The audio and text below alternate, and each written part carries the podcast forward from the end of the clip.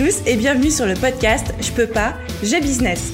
Je suis Aline, coach business chez The Boost et chaque semaine, avec ce podcast, je vous donne les stratégies, les conseils, les astuces et surtout l'énergie pour booster votre business et accélérer vos résultats. Alors mettez-vous à votre aise, installez-vous confortablement et c'est parti pour l'épisode du jour. Hello tout le monde et bienvenue dans l'épisode 62 du podcast Je peux pas, j'ai business. Et aujourd'hui, on va parler du sujet ô combien euh, effrayant, qui fait peur, qui fait chier, qui nous saoule, qui est de comment traiter et répondre les objections clients. Et en particulier, je pense vraiment à cette fameuse objection de ah, je vais y réfléchir, d'accord? Je veux dire, vous et moi, on sait très bien ce que ça veut dire. Je vais y réfléchir. La personne le sait. Vous le savez. Je vais y réfléchir. C'est vraiment la phrase pour je ne suis pas intéressé. Merci. Au revoir. Mais je n'ai pas les coronesses de te le dire. Bref, donc voilà, c'est tout le sujet qu'on va aborder aujourd'hui. Je suis sûre, sûre, sûre que j'ai plein de trucs à vous dire et que ça va vous plaire. Mais avant de commencer, j'ai une petite annonce, une, que dis-je, une grande annonce à vous faire. C'est que je réouvre très très très prochainement les portes, les candidatures pour ma deuxième session de coaching de groupe.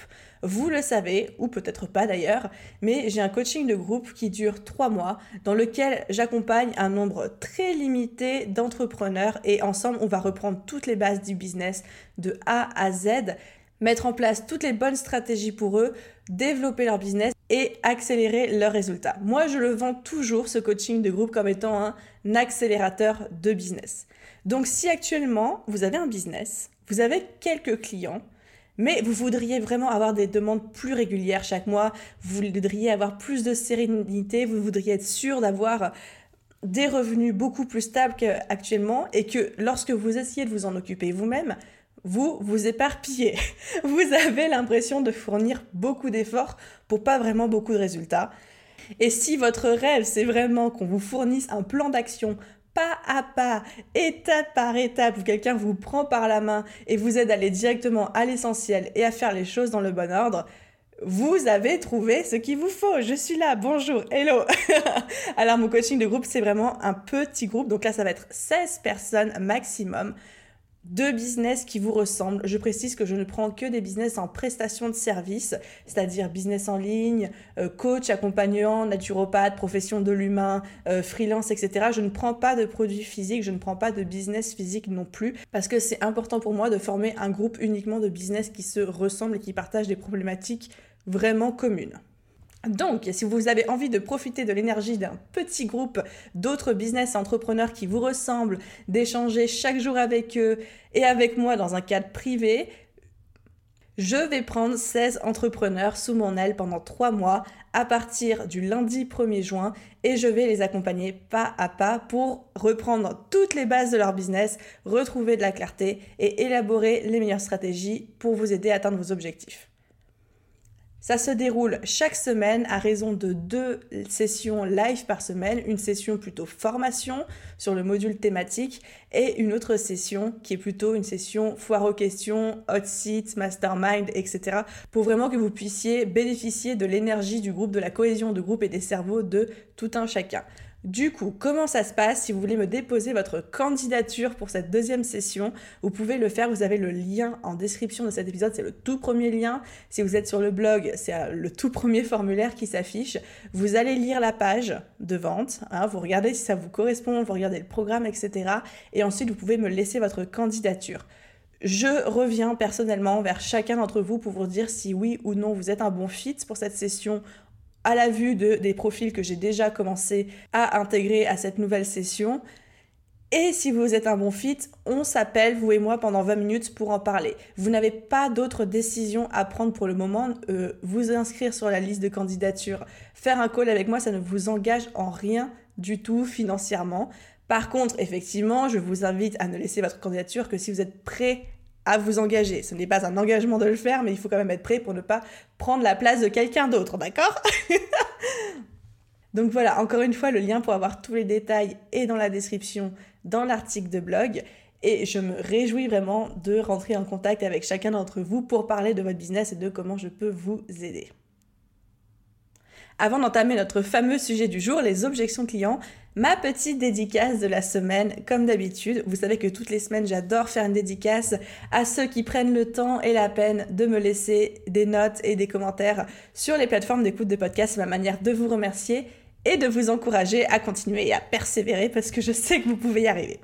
Donc aujourd'hui, on a une dédicace de profonde légèreté, j'adore ton pseudo, qui dit Merci Aline pour tous tes partages. J'ai découvert ton podcast depuis peu et je suis en train de rattraper mon retard. Je prends un réel plaisir à t'écouter. Tu es une des rares à proposer un contenu de grande qualité. J'ai appris avec ton podcast beaucoup plus qu'en cherchant sur le net pendant des semaines. Tes méthodes et astuces sont des pépites. Je prends régulièrement des notes pour ne rien oublier, alors encore merci. Eh bien déjà, merci, profonde légèreté. Encore une fois, j'adore ton pseudo. Merci pour ton commentaire. Ça me touche énormément et sans vouloir rien spoiler, si vous êtes friand de petites astuces, techniques, pépites, etc., j'en ai une bonne pour vous dans ce podcast puisque je vais vous délivrer le framework, c'est-à-dire le template que j'utilise pour traiter les objections clients. Donc je vais vous le donner, c'est un truc que je délivre aussi dans mon coaching de groupe sur exactement comment construire une réponse à une objection client pour lui répondre correctement sans passer pour un vendeur de tapis ni sans pour autant se le mettre à dos ou le braquer ou quoi que ce soit d'autre. Mais avant d'en arriver là, on va commencer par le commencement, n'est-ce pas? Donc, je vais vous expliquer comment j'ai construit cet épisode de podcast. Première chose, on va déjà voir ensemble notre rapport aux objections clients. Pourquoi est-ce que c'est quelque chose qui nous fait peur? Pourquoi est-ce que c'est quelque chose que on voit ça un petit peu comme le diable, etc. Et ensuite seulement, on va voir comment on traite une objection client. Pourquoi je l'ai construit comme ça? Tout simplement parce que je pense qu'il y a un petit travail de mindset, d'état d'esprit à effectuer avant tout ça. Parce que c'est bien beau de savoir traiter une objection client, mais comme on va le voir, si c'est quelque chose avec lequel on a du mal, si on a du mal à accepter les objections, à les recevoir, à les traiter, c'est d'abord parce qu'il y a un problème d'état d'esprit par rapport à ça. Donc je vais d'abord traiter cette question-là, je vais d'abord exploser vos croyances limitantes à tout ce sujet-là, et ensuite je vous donnerai le template, le framework pour traiter vos objections, car une fois que vous serez débarrassé de, de tous vos blocages par rapport à ça, vous verrez que ce n'est pas du tout compliqué. Alors, première chose, notre rapport aux objections clients. C'est quelque chose, comme je disais tout à l'heure, qui fait peur. C'est quelque chose avec lequel on se sent mal à l'aise. C'est quelque chose qui est inconfortable pour nous en tant qu'entrepreneur. Mais il faut que vous compreniez un point, c'est que les objections clients, c'est quelque chose qui est normal. C'est quelque chose qui est naturel et c'est quelque chose qui fait partie intégrante du processus de vente et de négociation dans un business. Recevoir des objections, ce n'est pas une mauvaise chose, ça ne veut rien dire, à part que votre business se porte bien. Et ça, c'est la première chose que je veux que vous compreniez. Ça fait partie du process. C'est parfaitement normal.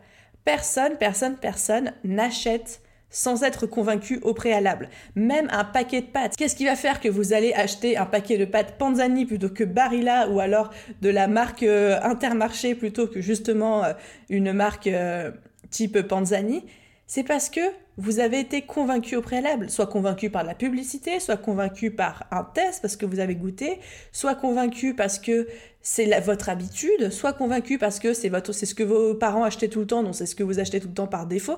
Mais il y a une raison à chacun de vos choix. Et c'est pareil en business. C'est pareil en business. Personne n'achète vos produits sans être convaincu au préalable que c'est ce qu'il leur faut. Jusqu'ici, ça va, ça vous semble logique ce que je veux dire. Du coup, si personne n'achète sans être convaincu, à quel moment vous pensez que vous vendez un truc, surtout un truc qui est potentiellement assez cher, parce que je sais que la plupart d'entre vous, vous vendez pas des produits à 5 euros, d'accord? Et donc à quel moment vous pensez que quelqu'un va acheter chez vous sans négocier avant? Sans vouloir comprendre pourquoi c'est la meilleure chose pour lui avant. Donc mettez-vous à sa place. Si vous, vous deviez payer pour un nouveau site internet, si vous, vous deviez euh, payer pour un accompagnement chez un coach ou chez un thérapeute, ou si vous, vous deviez payer pour, je sais pas, refaire votre déco d'intérieur ou quoi que ce soit d'autre, mais évidemment que vous allez avoir des objections. Et évidemment vous allez vouloir être convaincu avant de passer à l'achat. Donc c'est normal. Premier point, c'est naturel. Les objections clients, ça fait partie du processus de vente. Alors du coup, ma question, que je vous pose aujourd'hui, c'est pourquoi est-ce qu'on a du mal avec ces objections? Qu'est-ce qui fait que c'est pas une partie agréable pour nous si c'est une partie qui, on vient de le voir, est normale? Eh bien tout simplement parce que c'est quelque chose qu'on prend personnellement. Et c'est là en fait que se trouve le nœud du problème. C'est que quand on reçoit une objection client, on le prend pour nous on pense que la personne en face, elle est en train de notre client, il est en train de nous dire que on est une arnaque, qu'on n'est pas légitime, qu'on n'est pas assez doué, euh, mais qui êtes-vous pour pratiquer ce tarif-là? En fait, c'est ça, c'est pour ça qu'on déteste les objections clients parce que ça nous remet en cause nous, notre petite personne, et on a l'impression qu'on nous dit qu'on n'est pas des beaux êtres humains et qu'on mérite pas de vivre. Alors qu'en fait, si on regarde les choses de manière très factuelle, une objection client, elle vous critique pas vous en tant qu'entrepreneur ou en tant qu'être humain elle est juste en train de poser un fait face à un produit, face à un acte d'achat.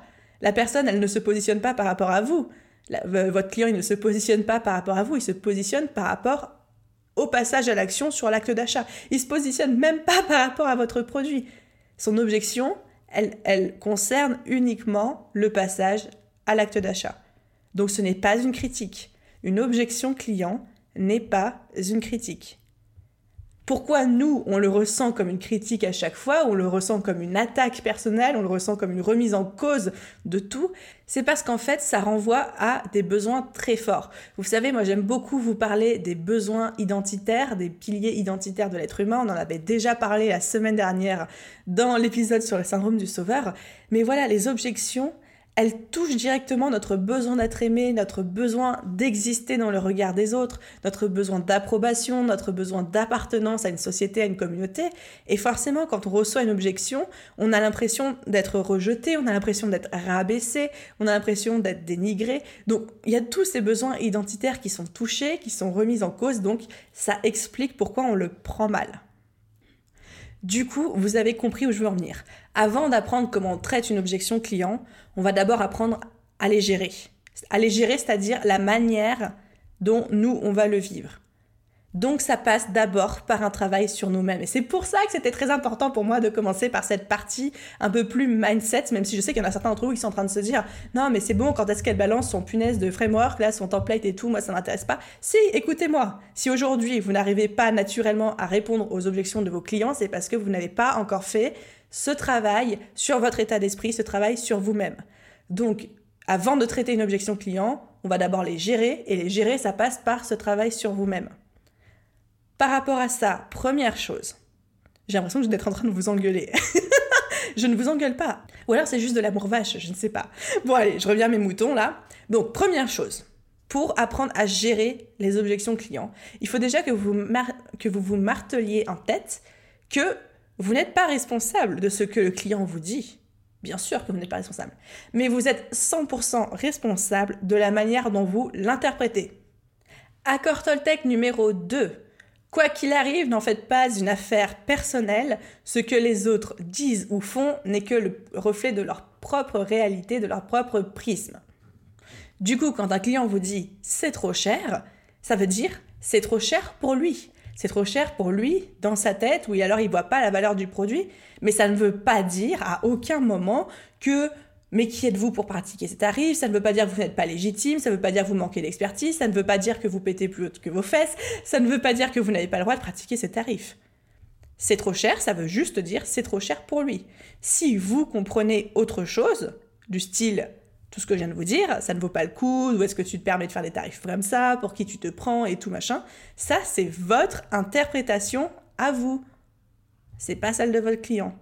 Donc premier point, vous n'êtes pas responsable de ce que votre client vous dit, de ce qu'il objecte, mais vous êtes 100% responsable de la manière dont vous l'interprétez. Du coup, ça m'amène sur mon deuxième point.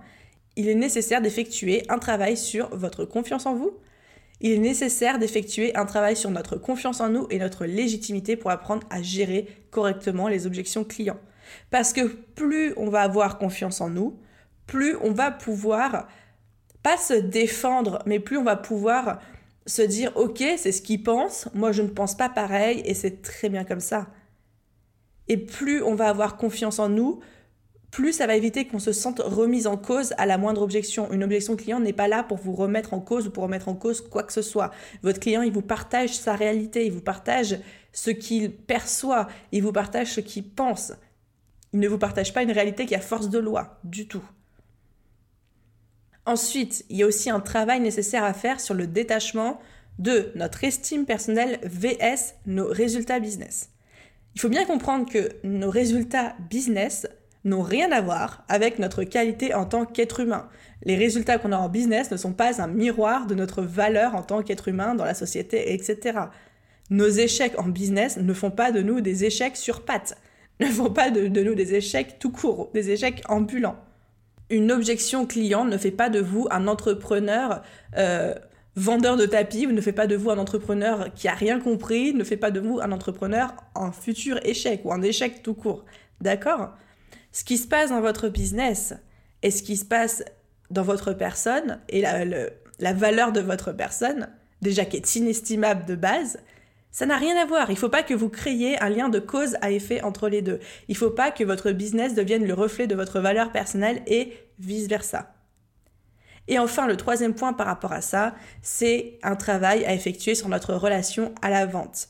Souvent, on n'aime pas répondre aux objections clients, on n'aime pas les traiter parce que on n'a pas envie d'être dans une, je cite, entre guillemets, une posture de vente ou un vendeur de tapis. On n'a pas envie de devoir argumenter, on n'a pas envie de devoir pousser l'autre à la vente.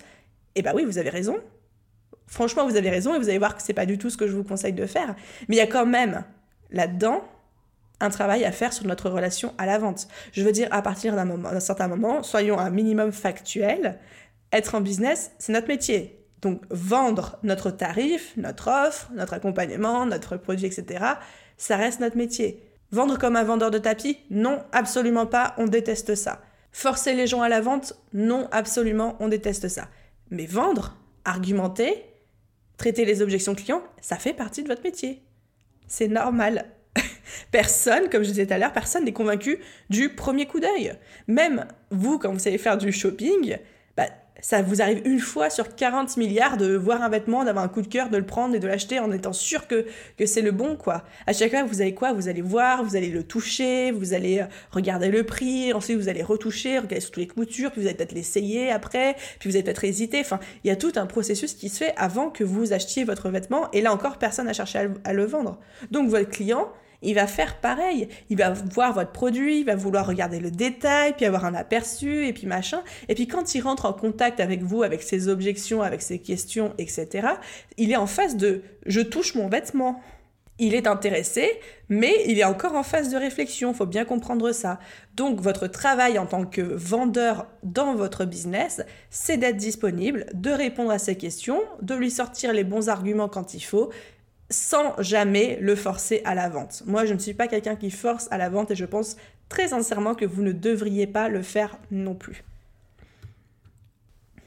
Donc, le résumé de tout ça, c'est vraiment de se dire que avant de traiter une, objection client, on va d'abord la gérer et on va d'abord la gérer en travaillant sur soi-même, en travaillant notre confiance en nous, en travaillant le détachement de notre estime personnelle vs nos résultats business et en travaillant notre relation à la vente. Évidemment, c'est plus facile à dire qu'à faire, ça se fait sur la très longue durée. Moi, c'est vrai je conseille souvent de regarder des vidéos YouTube, de lire des livres de développement personnel, mais tout le travail que vous allez faire sur vous-même, ça va résoudre tellement, tellement de problèmes dans votre vie.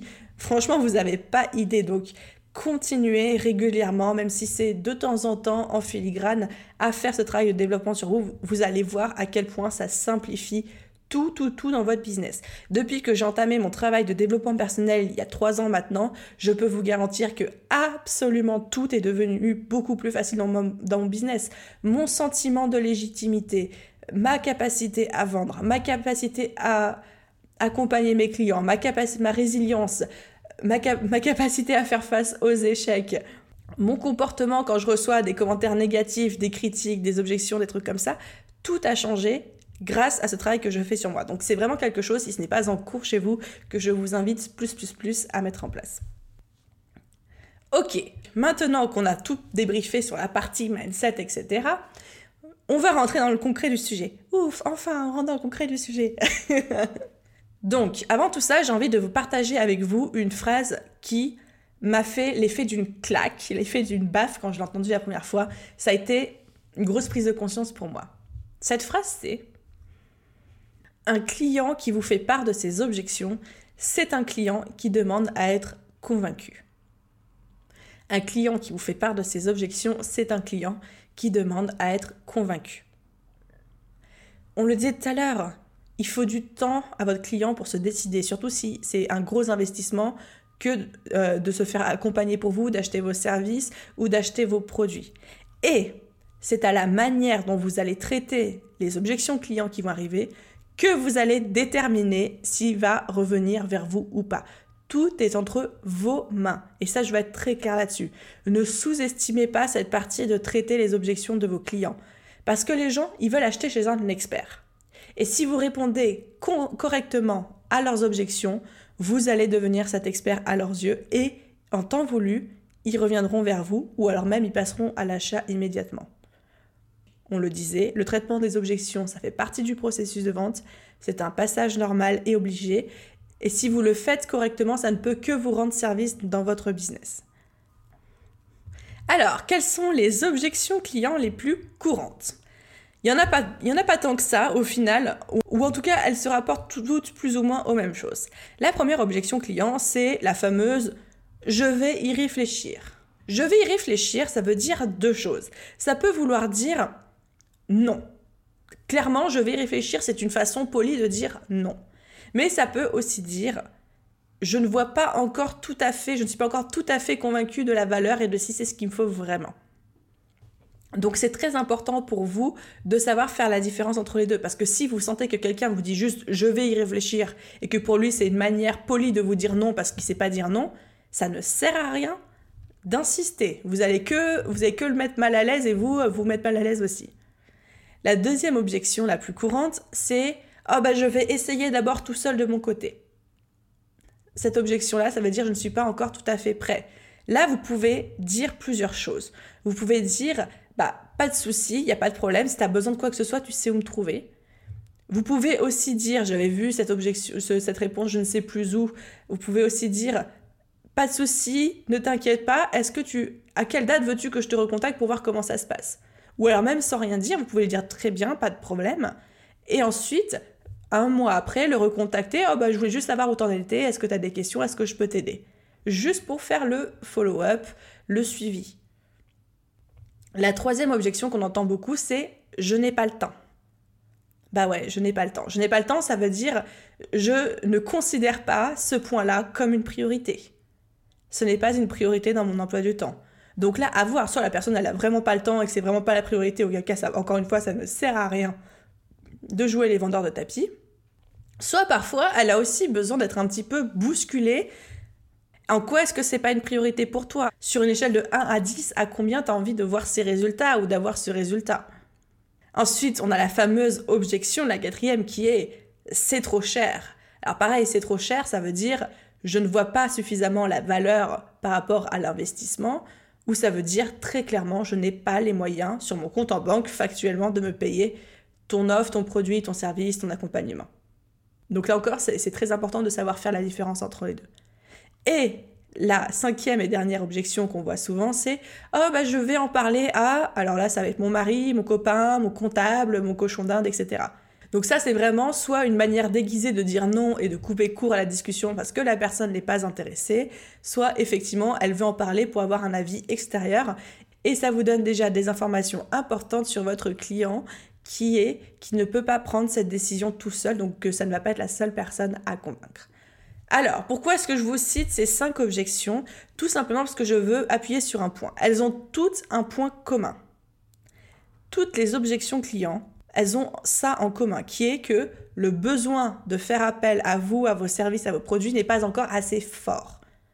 Vos clients ne sont pas encore assez dans l'urgence et vous devez respecter ça. À chaque fois qu'un client a une objection, c'est pas que ça veut dire un non direct, mais ça veut dire que il n'est pas encore suffisamment convaincu, il n'est pas suffisamment dans l'urgence, ce n'est pas encore suffisamment une priorité.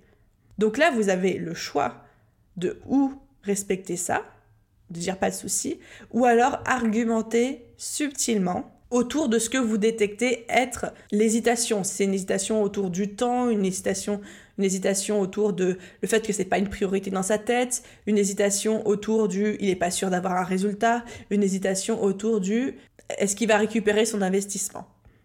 Ok, donc maintenant je vais vous donner moi le template, le framework que j'utilise pour traiter les objections clients. Rappelez-vous trois choses avant d'entrer là-dedans. Trois choses hyper importantes, et ça c'est ma vision de la vente et c'est ma vision de traiter mes objections de mes clients. Première chose, jamais, jamais, jamais on insiste, on pousse, on rentre dans la négociation et on joue les vendeurs de tapis. Jamais. Je ne connais pas une personne pour qui ça fonctionne. Même les gens qui nous appellent au téléphone pour nous vendre leur box internet ou que sais-je encore, ou leur assurance, je sais pas quoi. Non, on arrête de faire ça. Deuxième chose, on reste toujours factuel. On ne rentre pas dans des euh, simagrées, dans des euh, exagérations et tout. Restez factuel. Et troisième chose, ça c'est mes valeurs à moi, mais je trouve c'est extrêmement important, toujours rester dans l'empathie et la compassion, même si votre client est un peu relou, même si vous le sentez hésitant et que ça vous énerve, même si vous sentez qu'il n'est pas franc avec vous, honnête. On reste toujours dans l'empathie et la compassion. Pour moi, c'est euh, du euh, être humain one-on-one. c'est la base d'être quelqu'un de civilisé. Du coup, le framework que j'utilise pour euh, traiter les objections clients, c'est le suivant. Il est en quatre étapes. La première étape, ça c'est vraiment quand quelqu'un m'envoie une objection. Du style, c'est trop cher, j'ai pas le temps, je vais réfléchir, etc. Première chose, première étape, merci. Merci pour ton retour, merci de m'avoir partagé ton feedback. Non mais vraiment merci. Moi j'ai besoin d'avoir des objections. Deuxième chose, la compassion. Je comprends. Je comprends que tu as besoin d'y réfléchir. Je comprends que, tu trouves que c'est trop cher. Je comprends que tu dois en parler à ton, à ton mari d'abord. Il y a une phrase que j'aimais beaucoup qui est, qui est de l'américaine Kendrick Shop, qui est une américaine qui enseigne la vente, etc. elle dit je comprends ce que ça fait. Quand on lui dit c'est trop cher, elle dit je comprends ce que ça fait d'être en face d'un produit qui a le potentiel de changer ta vie, ton business et de ne pas pouvoir l'acheter. Je suis parlé, passée par là et c'est vraiment frustrant. Donc, première chose, merci. Deuxièmement, je comprends. Je suis dans la compassion. Déjà là, vous vous différenciez de 99,9% des autres entrepreneurs parce que la personne, elle ne s'attend pas, votre client ne s'attend pas à ce que vous fassiez preuve de compréhension et de compassion envers lui. Et déjà là, vous allez vous démarquer positivement par rapport aux autres. Troisième point, on apporte de la valeur. Et oui, on revient toujours à la même chose. On apporte de la valeur à son client qui fait une objection, même si on sait qu'il l'achètera pas. À partager de la valeur, c'est quoi? Ça peut être partager un outil ou un conseil tout simplement un outil. Par exemple, quelqu'un qui me dit que mon coaching de groupe dont je vous parlais en intro, c'est trop cher, je lui dis pas de souci. Si je reprends la phrase que je vous ai citée tout, euh, tout à l'heure, c'est je comprends que c'est frustrant de pouvoir avoir le potentiel de changer ton business, d'avoir le fameux plan d'action pas à pas dont tu rêves mais de pas pouvoir te l'offrir. Je compatis évidemment, mon objectif c'est pas que tu vendes ta voiture pour suivre un coaching avec moi. En tout cas, si je peux me permettre, j'aimerais juste partager cet outil que on voit dans euh, lors du coaching de groupe. Je pense que ça pourra t'aider. Et là, j'y partage une petite astuce, un petit conseil, etc. Ou alors, ce que je pourrais faire, c'est le renvoyer vers un contenu. Si quelqu'un me contacte pour une session de coaching, mettons sur Instagram, que je lui dis mon tarif à, à la séance et qui me dit que c'est beaucoup trop cher pour lui, je comprends et là je vais peut-être le renvoyer vers deux ou trois articles ou un podcast que j'ai créé sur Instagram. Pourquoi on fait ça? Parce qu'on veut se positionner comme un expert et on veut se positionner comme, comme quelqu'un qui sait faire preuve de compassion et de compréhension. Pourquoi? Parce que le jour où votre client sera prêt à sauter le cap, il reviendra vers vous en priorité. Donc n'hésitez pas à partager soit un outil, soit une petite astuce, soit même un contenu que vous avez déjà créé, ou même le contenu de quelqu'un d'autre qui n'est pas de vous, mais faites cette démarche de lui apporter de la valeur, même si vous êtes en cours euh, de traitement d'objection. Et enfin, quatrième chose, on renvoie vers ce que j'appelle un appel à l'action, c'est-à-dire vers une action, une étape, quelque chose qu'il a besoin de mettre en place. Ça peut être de le prendre au téléphone pour un appel découverte. Ça peut être si quelqu'un dit, par exemple, oh bah je préfère essayer tout seul d'abord, pas de souci. Et on peut juste dire, est-ce que tu souhaites que je te recontacte pour voir comment ça se passe? Et quand vous le recontactez un mois après, c'est juste pour savoir, ah bah tiens, comment ça va? Le mois dernier, on avait parlé de ça. T'avais tel problème Comment ça va aujourd'hui? Enfin, vraiment quelque chose de, de très doux, pas, pas du tout... Euh, pas du tout vendeur, pas du tout vendeur de tapis. Un autre appel à l'action, ça peut être est-ce qu'il y a autre chose avec lequel je pourrais t'aider aujourd'hui? Ou alors, par exemple, un autre exemple d'appel à l'action, si quelqu'un me dit c'est trop cher, mais alors celui-là, je le fais uniquement que si moi je le sens, c'est je lui dis ok pas de souci, je vois que tu hésites, je reste totalement ouvert à ça, je comprends, je respecte ta décision. Juste avant que je te laisse, est-ce que tu pourrais me dire qu'est-ce qui te ferait instantanément acheter cette offre? Qu'est-ce qui te manque? Ça m'aidera beaucoup pour pour euh, adapter mon offre par la suite, par exemple. Et là, la personne va me dire, bah écoute, euh, moi j'aurais acheté si c'était moitié prix, ou alors euh, j'ai besoin d'avoir une garantie de résultat, etc., etc. Et à partir de ça, soit je clôt la conversation, je ne vais pas plus loin, je n'assiste pas plus. Soit si je sens vraiment qu'il est dans une dimension d'échange, je peux dire, bah voilà, ok, tu as envie d'avoir des résultats avec ton coaching, je comprends, c'est normal, hein, quand tu payes un coach, bah, tu as envie d'être sûr de pouvoir rentabiliser ton coaching. Alors, moi, voilà les garanties que je propose, etc., etc., etc. Et du coup, je peux engager la discussion. Donc, le framework pour traiter les objections clients, il est en quatre parties. Merci, je comprends, compassion, etc. Je t'apporte de la valeur et je te renvoie vers un appel à l'action. Aussi simple que ça. Et vous avez vu, dans tous les exemples que j'ai donnés et quand j'ai détaillé, à aucun moment, en fait, je ne suis en train de vendre. Je suis juste dans l'acceptation. Et si je le sens un petit peu l'argumentation, mais jamais, jamais, jamais, jamais, je ne rentre dans des espèces de trucs de vendeurs de tapis, de salle closer, de je sais pas quoi. Et du coup, ça m'amène à mon dernier point, qui est les choses à ne pas faire quand on répond à une objection client. Moi, il y a plein de choses qui m'énervent, que j'observe autour de moi, et je voudrais vous les citer vous faites ce que vous voulez dans vos business, bien sûr, chacun chez soi, mais je vous partage moi ce qui m'énerve vraiment en tant que cliente et même en tant que coach. Déjà, la première chose que je ne vous conseille pas de faire, c'est de justifier par A plus B pourquoi c'est comme ça. Du genre, quand un client vous dit c'est trop cher et que vous, vous commencez par justifier. Oui, mais alors tu comprends, moi avec mon régime, je paye 23% de charge sans compter les coûts fixes de mes logiciels qui représentent X et puis ma marge de Y et puis comme j'ai pas le chômage ni les vacances payées, il faut que je compte. Non, quand vous êtes comme ça, vous êtes déjà en train de perdre votre client. Il en a mais strictement, strictement, strictement rien à faire de ce que vous êtes en train de lui dire. D'accord? Donc ce n'est pas comme ça qu'on traite une objection client. Ce genre d'argument, même si la personne, évidemment, ça va lui clouer le bec parce qu'elle ne pourra pas vous contredire, ça ne va jamais l'aider à passer à l'action. Il ne va pas acheter chez vous parce que, parce que vous lui avez adressé cette réponse. La deuxième chose à ne pas faire quand on répond à une objection client, c'est de trop rentrer dans l'émotion de trop le prendre personnellement, de, de trop commencer soit à vous énerver ou à pleurer dans les chaumières, etc. Ça, c'est jamais, jamais bon. On reste factuel. Vous êtes un entrepreneur, vous êtes en business. La troisième chose à ne pas faire, c'est relancer plus d'une fois derrière. Sauf évidemment c'est quelque chose qui a été convenu entre la personne et vous. Mais généralement, quand moi quelqu'un me dit je vais y réfléchir ou quelque chose comme ça, je me permets, quand je le sens, de le relancer une fois 10 jours, 15 jours après, mais c'est tout, c'est une seule fois. Parce que je pars du principe que les gens, ils n'ont pas besoin d'être relancés cinq fois et que si au bout de la cinquième relance, il ne me répond pas, c'est absolument pas parce qu'il n'a pas vu mes messages, c'est juste qu'il n'est pas intéressé. Donc une relance, c'est bien, parce qu'on est tous très occupés et ça nous arrive de zapper des choses. Plus d'une, je trouve que ça fait trop. Et enfin, quatrième chose à ne jamais faire quand on traite une objection client, c'est se prendre pour un foutu closer. Un closer, c'est un truc qui est très à la mode en ce moment, c'est une profession. Ce sont ces gens qui prennent les appels découvertes des grands coachs. Donc, je ne citerai pas de nom dans cet épisode, mais il y a des grands coachs qui ont des programmes d'accompagnement à plusieurs milliers d'euros qui embauchent des closers. Et les closers, c'est des personnes au téléphone qui vont argumenter, qui vont vous vendre le programme et qui vont surtout traiter vos objections. Mais sauf que c'est du traitement d'objections un peu agressif. C'est du traitement d'objection où on vous pose des phrases, un petit peu des phrases de style coaching, mais vraiment pour vous faire passer à l'action, presque en vous en culpabiliser. C'est des phrases de style mais euh, c'est le prix d'un café par jour, tu peux bien renoncer à ton Starbucks, ou alors euh, quand vous dites bah, je vais y réfléchir parce que vous avez juste envie de prendre vos jambes à vos coups, c'est la personne qui va vous répondre non mais on sait tout ce que ça veut dire, blablabla. Bla, bla.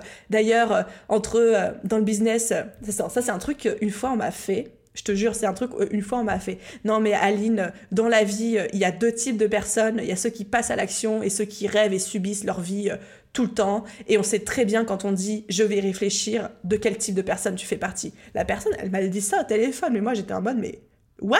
De quoi tu me parles?